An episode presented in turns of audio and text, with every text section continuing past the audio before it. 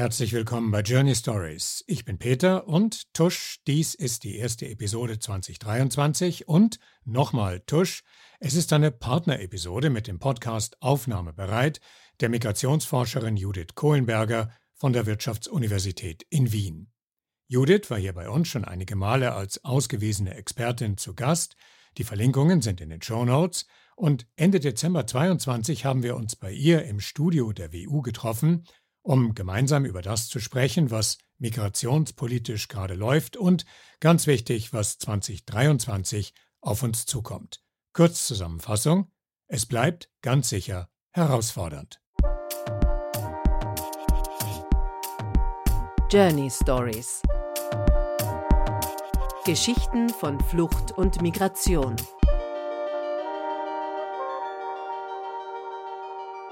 Herzlich, willkommen.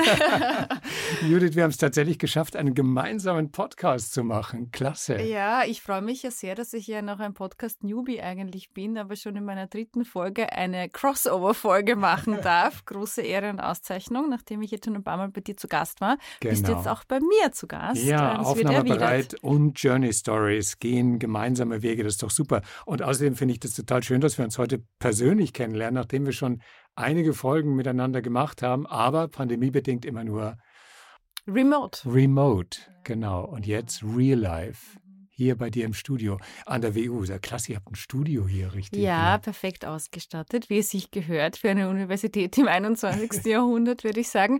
Äh, wir haben derzeit zwar nicht so viele Ressourcen zum Heizen, ja, also ich weiß nicht, ob du die Diskussion mitbekommen hast, dass öffentliche Universitäten ja. auf 19 Grad herunterkühlen, aber wir haben zumindest gute Technik. Also erstens hat es bei uns heute in Salzburg minus 10 Grad gehabt und zweitens habe ich in in Anerkennung dessen, was du gerade sagst, meinen richtig satten Rollkragenpullover angezogen. Auch, auch. ja, auch, auch. Gut, aber worüber wollen wir heute sprechen? Wir haben gesagt, einen kleinen Ausblick, einen sachlich fundierten Ausblick auf das Migrationsgeschehen 2023. Und ich glaube, die Betonung liegt auf sachlich fundiert. Äh, warum das so ist, werden wir auch kurz besprechen. Aber ähm, es hat ja gleich mal unser Gespräch heute mit einem Notfall angefangen. Äh, warum das denn? Ich glaube, derzeit gibt es eigentlich mehrere Notfälle, wenn wir das so betrachten, nicht? Also wir haben auf nationaler Ebene schon seit längerem dieses ich würde fast sagen, diese Chimäre der Asylkrise, sei mal dahingestellt, ob es eine solche ist äh, und inwiefern inwiefern wir da auch mehr oder weniger bewusst dazu beigetragen haben, dass es zu dieser krisenhaften Situation kam. Dann auf europäischer Ebene ähm, zuletzt das Schengen-Veto Österreichs gegen den Beitritt Bulgariens und Rumäniens, auch in Verknüpfung mit Asylantragszahlen. Also hier spielt Migration wieder eine große Rolle. Mhm. Und dann natürlich die große Frage auch, wie entwickelt sich beispielsweise die äh, Migration bzw. die Fluchtbewegung aus der Ukraine weiter? Ja, also sowohl Sekundärmigration aus den Nachbarländern als auch weitere kommende ähm, Migrationsbewegungen direkt aus ukrainischen Städten. Ja, da steht uns ja ein sehr, sehr schlimmer Winter bevor. Mhm, mhm, und all das ist, glaube ich, eine sehr, sehr schwierige Gemengelage, ähm, der wir derzeit entgegensehen. Genau, und ich bin unten in der WU angekommen. Da hast du mir geschrieben, dass du einen Notfall-Call hast. das war eben dieser Notfall. Schengen äh, war das. Das Schengen, war Schengen. Ja. Das war Schengen. Was musstest du da notfallmäßig machen? Also ich nehme nehme einfach wahr, dass es die europäischen Partner und da vor allem natürlich Rumänien und Bulgarien sehr, sehr beschäftigt. Man hinterfragt sehr stark die Zahlen, die das österreichische Innenministerium da präsentiert. Punkto Rumänien und Bulgarien wären die größten Migrationsrouten oder zumindest relevante Migrationsrouten für Österreich. Das wird sehr stark hinterfragt. Ähm, und das ist schon schwierig, finde ich, wenn wir eine so gewichtige Entscheidung auf europäischer Ebene mit einer im Grunde widersprüchlichen Datenbasis ja, genau, und das wird ja auch zu Recht hinterfragt. Denn Frontex, auf die wir vielleicht auch noch zu sprechen kommen und die ja nun wirklich nicht frei von äh, Vorwürfen sind gegen die Organisation, die haben ja gerade äh, ihren Migrationsbericht veröffentlicht. Und da kommen ja die beiden Länder, um die es geht, eigentlich nur ganz am Rande vor. Ganz, ganz genau, ja. Also Frontex, und ich glaube, ich stehe jetzt nicht im Verdacht, äh, die größte Freundin dieser Europäischen Grenzschutzagentur zu sein, weil wir wissen, dass Frontex leider auch, finanziert durch viel EU-Steuergeld, viele, ich würde sagen, Völkerrechtsbrüche begeht mhm. und dadurch auch verschleiern kann, weil es eben eine EU-Agentur ist. Aber im letzten Frontex-Bericht kommt weder Rumänien noch Bulgarien vor, nicht? Also der letzte Frontex-Bericht spricht im Grunde nur von der Westbalkan-Route als aktivste Migrationsroute und last time I checked, waren weder Rumänien noch Bulgarien Westbalkanländer in dieser offiziellen Definition. Wir sollten bei der Gelegenheit kurz mal sagen, welches die Westbalkanländer eigentlich sind. Genau, also das ist einerseits Albanien, Nordmazedonien, dann Serbien natürlich und dann geht der Weg im Grunde für die meisten Menschen, die nach Serbien kommen, ähm, direkt über Ungarn weiter nach Österreich. Ja. Es wurde früher auch noch Kroatien zur Westbalkanroute gezählt, das ist derzeit eigentlich nicht mehr der Fall, wobei man sagen muss, das finde ich ja auch spannend bei dieser ganzen Schengen-Debatte, ich persönlich hätte ja ein Veto gegenüber dem Beitritt Kroatiens zum Schengen-Raum noch wesentlich gerechtfertigter gefunden, weil da liegt uns zum Beispiel auch ein Bericht des Folterkomitees vor, der deutlich zeigt, die kroatische Grenzpolizei verstößt ganz massiv gegen ähm, das Völkerrecht, in dem immer wieder gewalttätige Pushbacks gegenüber Schutzsuchenden stattfinden. In mehreren ähm, journalistischen Recherchenetzwerken ist ja immer die Rede gewesen jetzt in letzter Zeit. Das wird ja zunehmend schwerer, weil es immer mehr ganz offensichtliche Beweislagen gibt für erhebliche völkerrechtswidrige Verstöße menschenrechtliche Verstöße. Und gerade die äh, Grenze Bosnien-Kroatien ist da ganz besonders im Fokus gewesen, sehr oft. Und äh, was da stattfindet, ist einfach grauenhaft. Und infolgedessen sollte der Fokus tatsächlich dort sein. Also das heißt, wir haben es mit einer ja, mit einer motivierten Lage zu tun. Und diese motivierte Lage hat mehr mit Österreich zu tun als mit Bulgarien und Rumänien, oder? Hm. Ja, und da finde ich natürlich spannend, was ist denn eigentlich die Motivation im Hintergrund? Jetzt wird einerseits aus der politstrategischen Ebene auf die Wahl in Niederösterreich verwiesen, etc. Ja, das mögen andere beurteilen. Ich bin keine Politikwissenschaftlerin. Aber ich glaube, was sich schon immer wieder zeigt, und das ist so ein bisschen der größere Bogen, in den sich das einordnet, dass hierzulande sehr, sehr gerne eine Politik der Angst betrieben wird, könnte man sagen, und dass sehr gerne gerade Migrantinnen und Migranten und darunter vor allem schutzsuchende Menschen, also Asylwerbende, als Sündenböcke ähm, abgestempelt werden. Ja. Und ich glaube, wir haben da eine Zusammenziehung von mehreren Themen. Wir haben ja einerseits Rumänien und Bulgarien als sogenanntes Einfallstor, was ich schon problematisch finde, mhm. ähm, mhm. in der Semantik, für Schutzsuchende, die dann nach Österreich kommen oder sogenannte irreguläre Ankünfte. Aber was ich auch merke, ist eine Ebene, wo sich schon zeigt, ähm, Kroatien ist uns vielleicht auch kulturell und gefühlsmäßig näher, weil ein sehr beliebtes Urlaubsland für Österreich. Viele Kroaten in der zweiten, dritten Generation, die in Österreich leben, bereits eingebürgert. Aber die Rumänen genießen auch als Migrantengruppe in Österreich, so zeigt sich ja, oftmals einen etwas zweifelhaften Ruf. Und ich glaube, diese Ebene, ja, die man im Grunde als fremdenfeindliche bis hin zu rassistische Ebene bezeichnen könnte. Die ist interessanterweise den Rumänen sehr bewusst und das wird stark thematisiert in den rumänischen Medien. Bei uns kommt das gar nicht vor. Und das wäre aber so relevant darauf hinzuweisen, die Rumänen sind unter anderem mit dem Deutschen gemeinsam die größte Migrantengruppe in Österreich, vor allem aber im Niedrig- und Niedrigstlohnsektor angesiedelt und sind aber auch vielen, ähm, ja, wie wir sagen würden, Othering-Erfahrungen, Marginalisierungserfahrungen ausgesetzt, weil sie auch ähm, häufig als fremd oder fremder wahrgenommen werden, als eben zum Beispiel die Kroaten. Ja, das heißt, die Diskussion ist eigentlich weitgehend, sagen wir mal, faktenbefreit. Die Fakten bieten keine Grundlage für die Entscheidung, die getroffen wurde.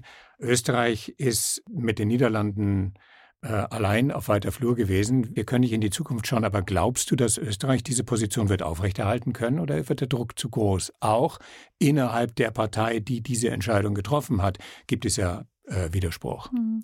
Also ich glaube, man hat sich da leider sehr stark auf diese Position einzementiert und es wird sehr schwierig werden, Immer plötzlich davon abzuweichen. Ja. Ja. Gleichzeitig ist aber nicht ganz klar, was sind die Bedingungen, ja, dass sich Österreich bewegen wird. man sagt jetzt so, ganz allgemeine und sehr abstrakte Begriffe wie Außengrenzschutz oder überhaupt Grenzen schützen, irreguläre Ankünfte senken. Da werden keine Kennzahlen genannt, keine Indikatoren. Das ist irgendwie nicht ganz greifbar. Ich glaube, das wird schwierig werden. Ja. Fest steht, Kroatien wird mit 1.1. Ähm, dem Schengen-Raum beitreten. Und da mehren sich jetzt tatsächlich schon Berichte, dass zurzeit wesentlich mehr Migrantinnen und Migranten als früher über die kroatische Grenze gelassen werden, was eigentlich eine sehr streng bewachte Grenze ist. Weil ich glaube, man möchte jetzt noch ein wenig diesen, ich sage jetzt ganz salopp, Rückstau abbauen, damit es dann nicht zeitlich mit 1.1. oder einfach mit Jänner 2023 zusammenfällt. Weil dann hätte man ja unmittelbar den einzig potenziell Schuldigen, weil ja nur Kroatien dem Schengen-Raum beigetreten ist. Und wenn dann die Ankünfte steigen in anderen äh, EU-Staaten, wäre klar, was da sozusagen ähm, die Pforte ist, über die Menschen ähm, hineingelangen. Das heißt, ohne Not hat sich die österreichische Regierung in eine Situation begeben, aus der sie jetzt ganz schwer wieder rauskommt. So würde ich das sehen, ja. Und ich glaube, das öffnet ohnehin schon die weitere Frage, wie es im Jahr 2023 weitergehen wird, nicht? Also auf EU-Ebene einerseits, aber vor allem auch ganz konkret die Zusammenarbeit im europäischen Umfeld steht ja derzeit, finde ich, schon stark an der Kippe. Also was wir jetzt machen von Österreich aus ist, wir senden zum Beispiel österreichische Polizistinnen und Polizisten nach Ungarn, um dort Unterstützung zu leisten beim ähm, Grenzschutz, so heißt es.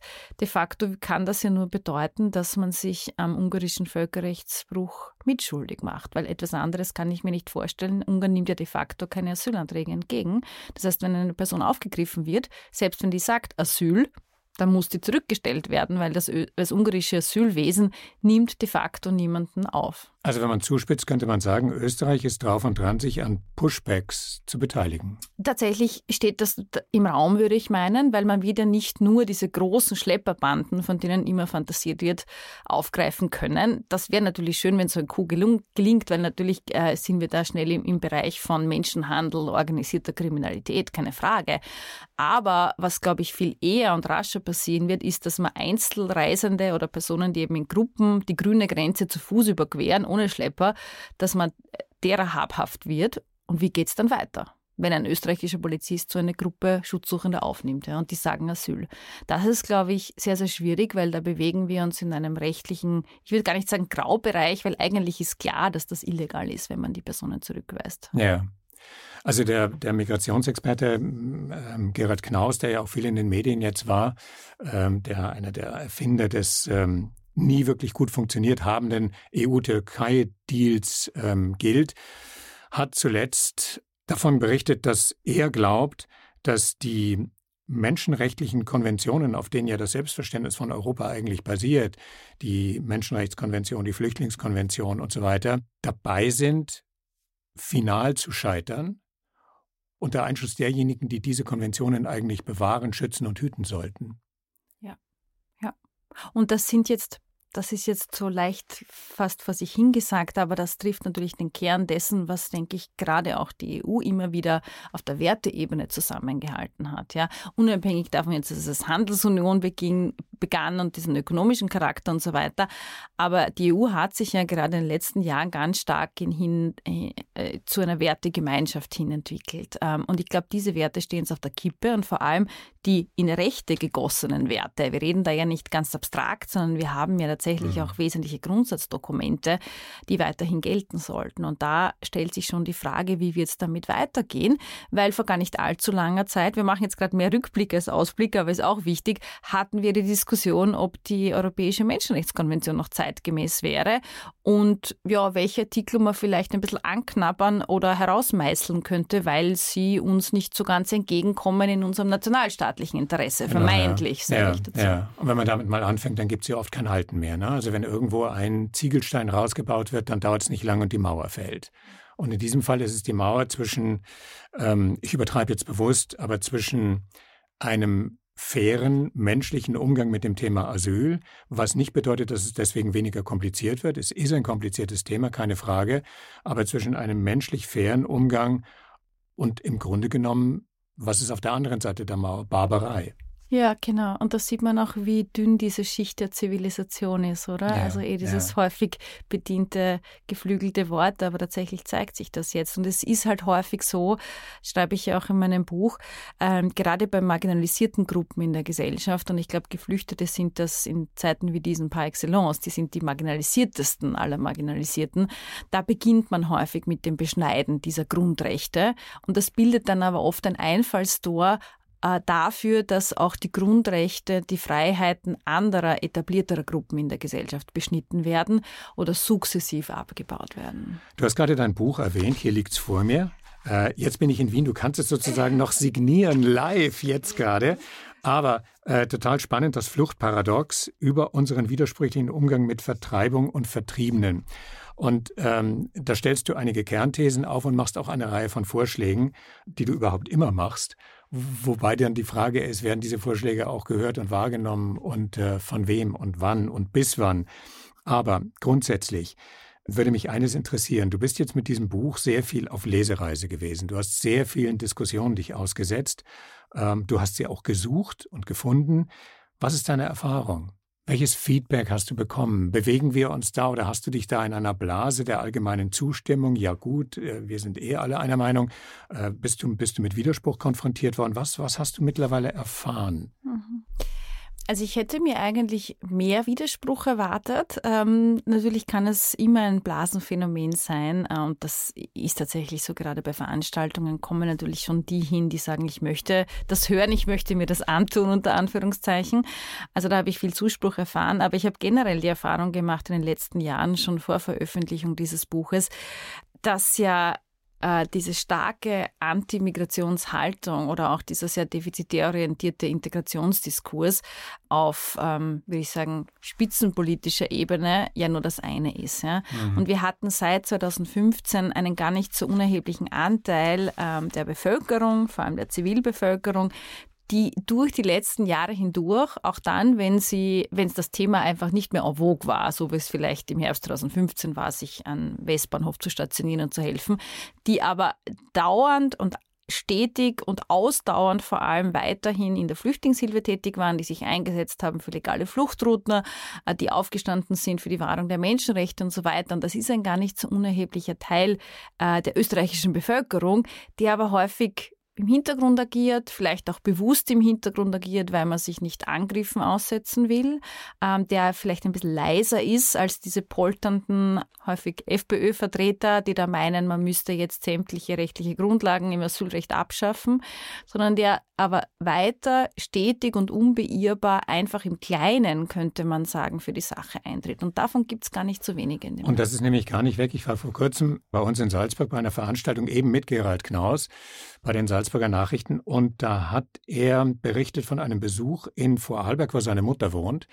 Und deswegen ist er relativ häufig da und hat gesprochen mit einigen äh, Bürgermeistern. Also wir wissen, Vorarlberg fest in ÖVP-Hand und eine Gemeinde auch ähm, FPÖ regiert. Und diese Bürgermeister, da zitiere ich ihn jetzt, sind im Grunde genommen stolz auf das, was sie auf kommunaler Ebene vor Ort mit ihren ähm, mit den Menschen, für die sie da sind und mit denen sie permanent im Austausch waren, kleinräumig, organisiert, vorbereitet, alles geschafft haben im Umfeld von 2015 und danach. Und das ist so ein Widerspruch zwischen der kommunalen Ebene, äh, wo Dinge weitergehen und wo auch der Stolz drauf ist. Das hat der Knaus eben ganz klar zum Ausdruck gebracht, äh, wo die Leute ihm gegenübertreten und sagen, das haben wir hingekriegt. Ja, und die Bevölkerung steht nach wie vor hinter uns und trägt das mit. Und dann sozusagen auf nationaler Ebene wird ein ganz anderes Spiel gespielt. Und das ist, finde ich, ganz deutlich, weil wir haben ja auf nationaler Ebene einen Dauerkrisenmodus, nicht? Es wird ja nur von Chaos und Kontrollverlust geredet. Teilweise wird Chaos auch herbeigeredet. Also ich glaube, diese Asylkrise mhm. aktuell mit Unterbringung in Zelten und so weiter, da ist man sehenden Auges und mit viel Anlauf hineingeraten. Ne? Und da kommt einem vor, Asyl ist so ein Dauerkrisenthema. Ähm, und das kann man eigentlich gar nicht sachlich diskutieren. Ne? Und vor allem ist der Eindruck, einer, der ein überrannt werden, ein überrollt werden vermittelt. Wie gesagt, absoluter Kontrollverlust, ausgeliefert sein. Das will natürlich niemand. Wer will das? Auch im höchstpersönlichen möchte man das nicht. Ja. Interessant ist aber auf dieser kommunalen, regionalen Ebene nehme ich wahr, dass die Leute eigentlich das vertreten und dafür einstehen und auch einfordern, was man eigentlich einer vielleicht konservativen Politik oder Politik rechts der Mitte zuschreiben würde, nämlich Recht und Ordnung. Genau das wollen die Leute auch in den Gemeinden. Sie wollen, dass die Aufnahme von ankommenden Schutzsuchenden geordnet, strukturiert abläuft, dass die Leute registriert werden. Sagt niemand was dagegen, aber das kann ich am besten dann leisten, wenn es legale Fluchtrouten gibt und nicht irreguläre Ankünfte. Und dass auch dem Recht, und dazu zählt auch das Asylrecht, zum Durchbruch geholfen wird. Beides passiert, wie du richtig sagst, auf nationaler Ebene nur bedingt. Auf europäischer Ebene braucht man gar nicht reden, glaube ich. Aber kommunal und im Kleinen, nämlich kleinteilig gedacht, ist das doch etwas, was klappt immer wieder, vor allem unabhängig davon, welcher Farbe, welcher Parteifarbe der Bürgermeister dann zuzuordnen ist. Das ist oft gar nicht so relevant. Wie die Frage, steht die Bevölkerung dahinter, traut man sich das zu?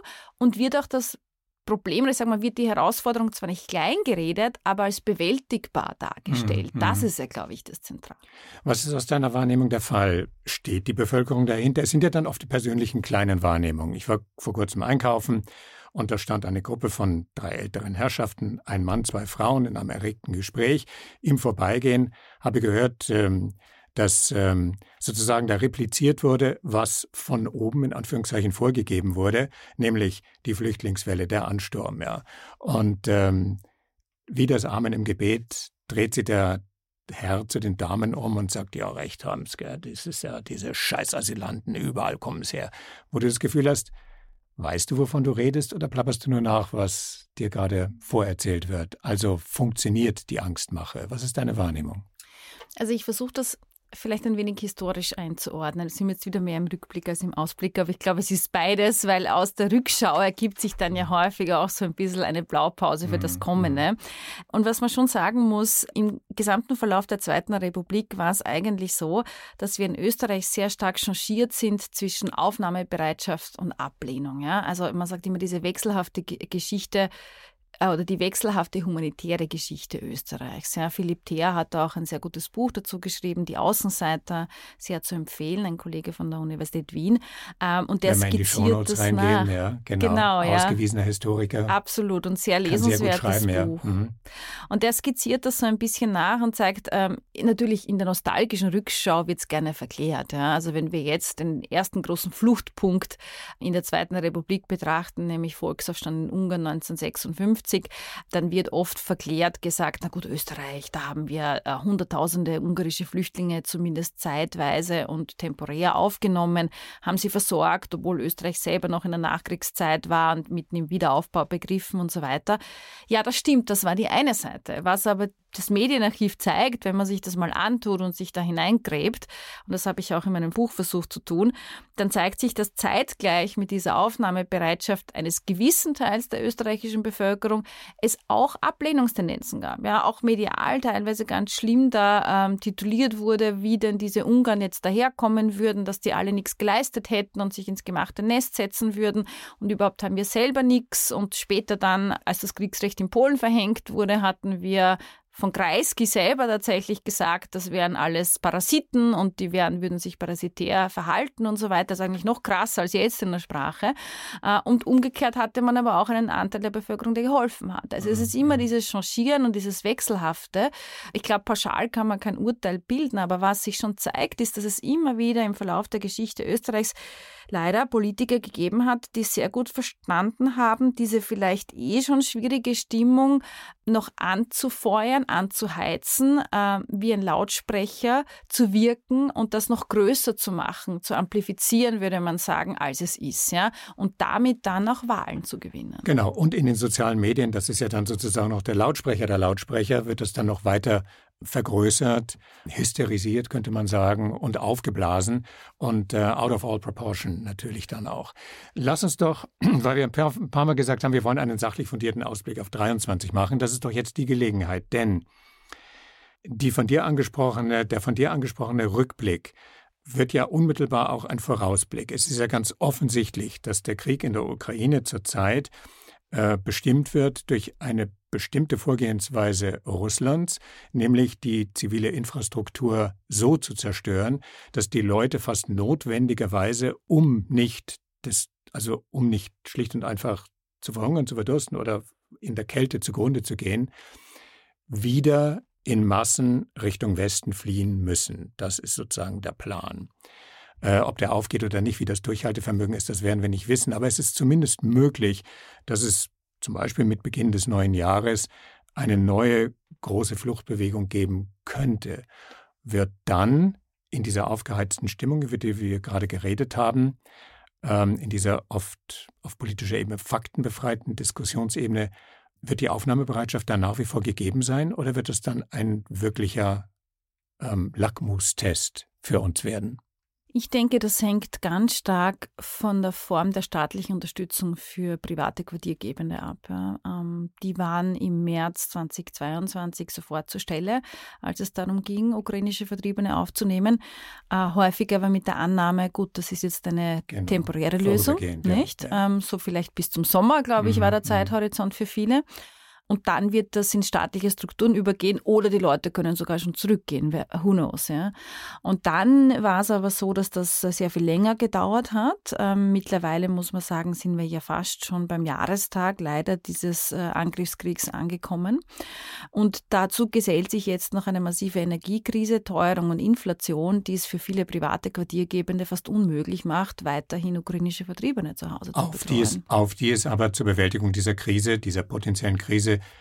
in jedem Fall ankäme. In jedem Fall, ja. Nicht nur was jetzt die konkreten Quartiere betrifft, sondern auch die generelle Aufnahmebereitschaft der mhm. Bevölkerung, mhm. ja.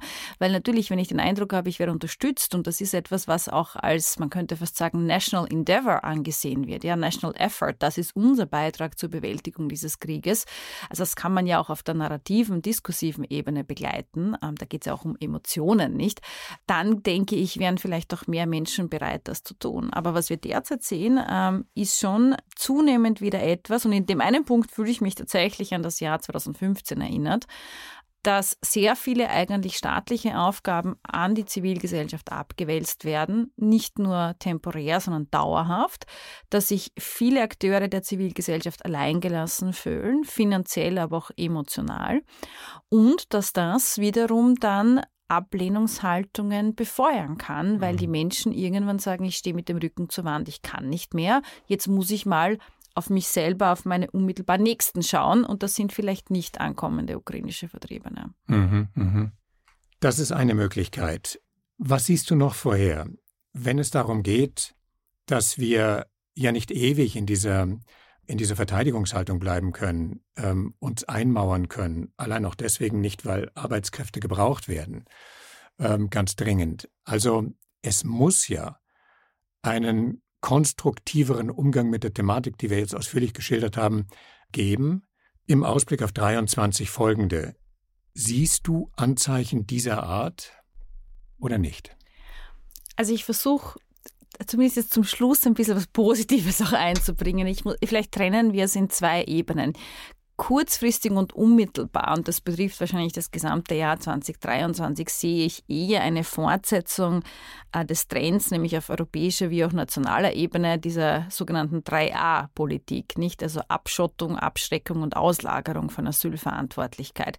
Ähm, das hat auch jetzt schon der kürzlich vorgestellte neue Aktionsplan der EU gezeigt, dass es in die Richtung gehen wird. Ja, verstärkter Außengrenzschutz, ähm, Frontex wird noch weiter aufgewertet, auch in dieser Abwehrhaltung, die man dadurch einnimmt. Ähm, es geht darum, einerseits innerhalb der EU zwar enger zusammenzurücken, ja, aber eben nur, indem nach außen hin abgeschottet wird. Ja. Gleichzeitig aber, und da sprichst du ein wichtiges Thema an, und das sehe ich eher mittel- bis langfristig, wird man nicht über die Frage von demografischem Wandel, Arbeitskräftemangel und so weiter herumkommen. Und da, glaube ich, brauchen wir eine Diversifizierung der legalen Migrationsmöglichkeiten. Da muss man viel, viel offener sein. Und da, denke ich, wird man auch zunehmend diese Asylschiene mit der legalen Arbeitsmigrationsschiene koppeln müssen, um überhaupt irgendwie auf den Arbeitskräftebedarf eingehen zu können. Das sehe ich mittel- bis langfristig. Also man könnte sagen, der jetzt im Moment vorherrschende Populismus auch, um Wahlen zu gewinnen, von Niederösterreich bis wo auch immer, wird irgendwann der, wie heißt es so schön, normativen Kraft des faktischen Platz machen müssen.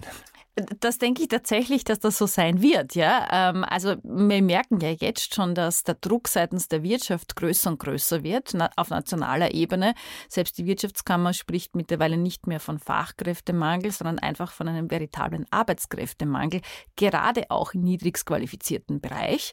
Und das ist, muss man sagen, klassisch auch migrantisch geprägt, aber da fehlt es uns an Instrumenten und Möglichkeiten zur Einreise und dann auch zur Beschäftigung, nämlich zur legalen Beschäftigung in Österreich, weil das ist natürlich Dreh- und Angelpunkt. Also einer deiner Prinzipien, die du vertrittst und die du auch zum Ausdruck bringst, ist ja eben die legalen, also die, die Möglichkeit legaler Fluchtmöglichkeiten, Resettlement. Und du redest von der Diversifizierung der legalen Migrationswege nach Europa, etwa durch zirkuläre Migration. Was ist darunter zu verstehen? Das sind zum Beispiel Arbeitsvisa, die man nur auf Zeit ausstellt, dass die Menschen etwa aus dem globalen Süden kommend, für einige Jahre in der EU leben, arbeiten können, auch Steuern zahlen können natürlich oder auch studieren können, dann nach einiger Zeit zurückgehen müssen. Und diese Freiwillige Rückreise wird aber nur dann funktionieren, wenn man ihnen nach einiger Zeit im Herkunftsland wieder die Möglichkeit zur legalen Einreise gibt. Also eine Art Pendelbewegung hin und her, wo die empirische Evidenz zeigt, dass das tatsächlich äh, wirksam sein kann, um die legale Rückreise auch wieder zu fördern. In dem Moment, wo ich Grenzen undurchlässig mache, steht einfach zu viel auf dem Spiel. Und wenn ich es einmal ins Zielland geschafft habe, gehe ich am besten nie wieder zurück. Ja, weil wer weiß, ob ich jemals wieder einreisen werde können. Aber sind die Grenzen durchlässiger, habe ich immer wieder die Möglichkeit zu dieser Hin- und Herbewegung, dann ist es tatsächlich so, dass die eher erfolgt. Das heißt, bin ich aus Tunesien oder Marokko und ähm, strebe nach wirtschaftlichem Fortkommen. Das heißt, ich bin kein klassischer Flüchtling, sondern ein Wirtschaftsmigrant, wobei es ja Unsinn ist, auch immer die gegeneinander auszuspielen. Aber ich komme, ich bringe meine Kenntnisse, meine Erfahrungen mit, ich bringe mich hier ein, ich verdiene Geld aber weil ich eben sozusagen auch Heimatgefühle habe, möchte ich auch zu Hause mit dem, was ich hier für mich generiere, ein Geschäft aufbauen, ein Restaurant betreiben, mich selbstständig machen.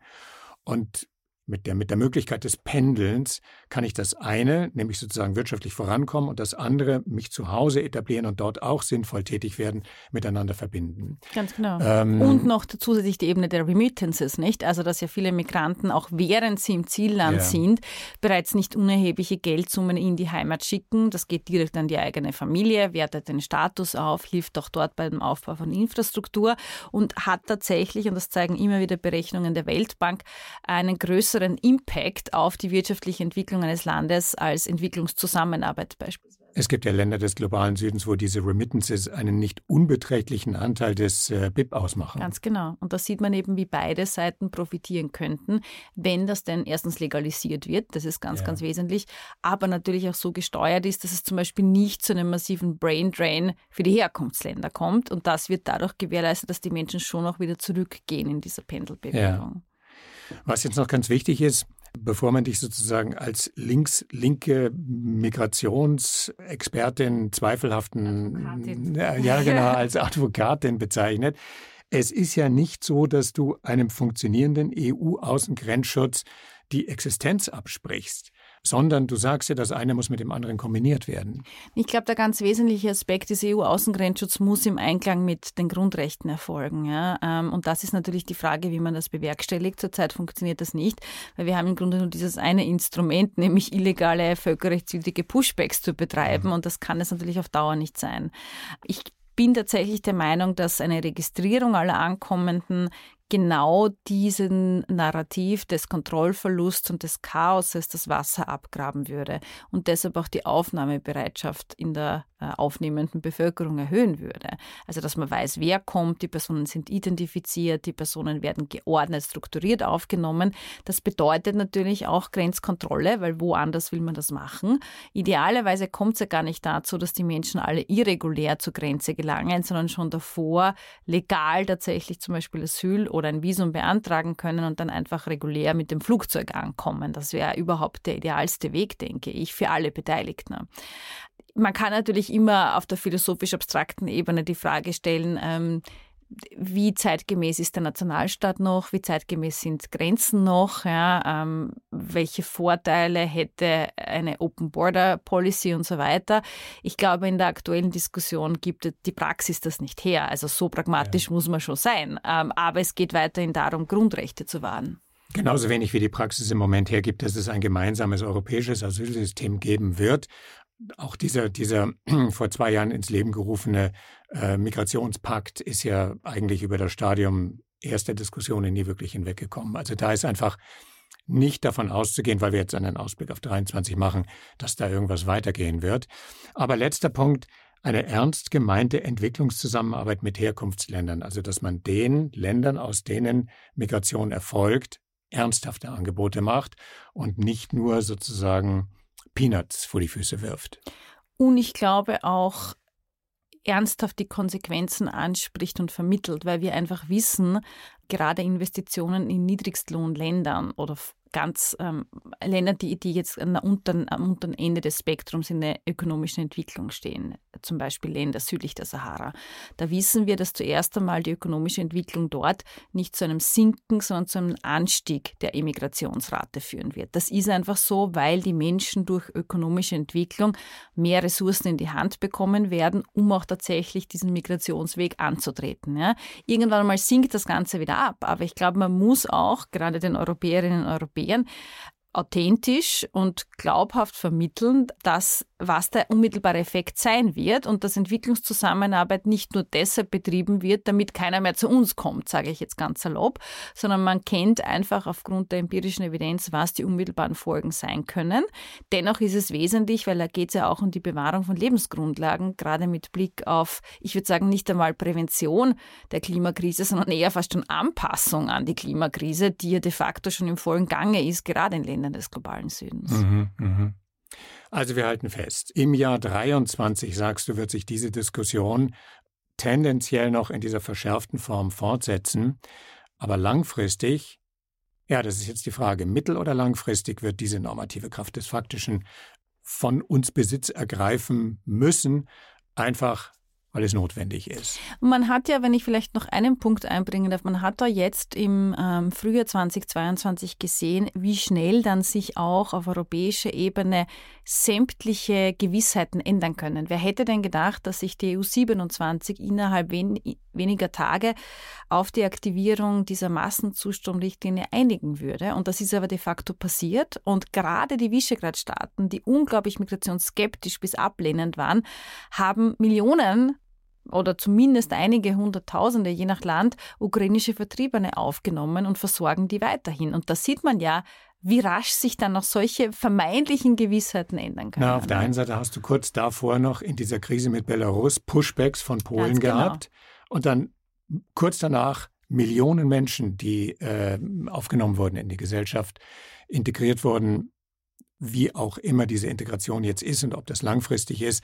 Aber die Leute sind ja wahrscheinlich da, um zu bleiben und nicht wieder umzugehen, weil sie nicht können, weil das Land, aus dem sie kommen, weitgehend kaputt ist und zerstört ist und auf lange Zeit zerstört bleiben wird. In vielen Fällen tatsächlich glaube ich, dass man nachhaltig Hilfe leisten wird müssen, gerade weil es ja auch eine sehr spezielle demografische Gruppe ist, die gekommen ist, Frauen und Kinder, wo die Forschung auch zeigt, das ist eigentlich die Gruppe, die tendenziell am längsten im Aufnahmeland bleibt oder sogar dauerhaft mhm, bleibt, mhm. weil natürlich gerade Kinder in den Schulen und so weiter sehr schnell auch wieder verwurzelt sind in einem neuen Umfeld.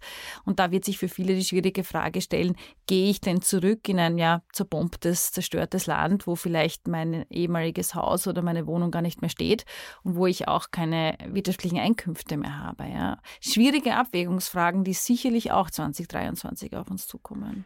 Das heißt, Judith, wir haben noch viele, viele Gelegenheiten, hier bei dir im Studio oder in Salzburg in meinem Studio oder wo auch immer, äh, draußen auf der Parkbank uns zu treffen und weiter, ja, die großen Migrationsfragen, die uns alle beschäftigen, äh, weiter zu diskutieren. Ich danke dir sehr für heute. Danke für die Einladung in dein Studio. Danke fürs Kommen, lieber Peter. Vielen Dank. Ja, und Anfang Jänner werden wir mit diesen beiden Sendungen zeitgleich rausgehen und äh, den Menschen unseren Ausblick auf 23 zur Verfügung stellen. Judith, danke dir herzlich. Vielen Dank. Einen schönen Tag Bis und wenig Notfälle. Mal. Bis zum nächsten Mal, lieber Peter. Ciao. Journey Stories Geschichten von Flucht und Migration.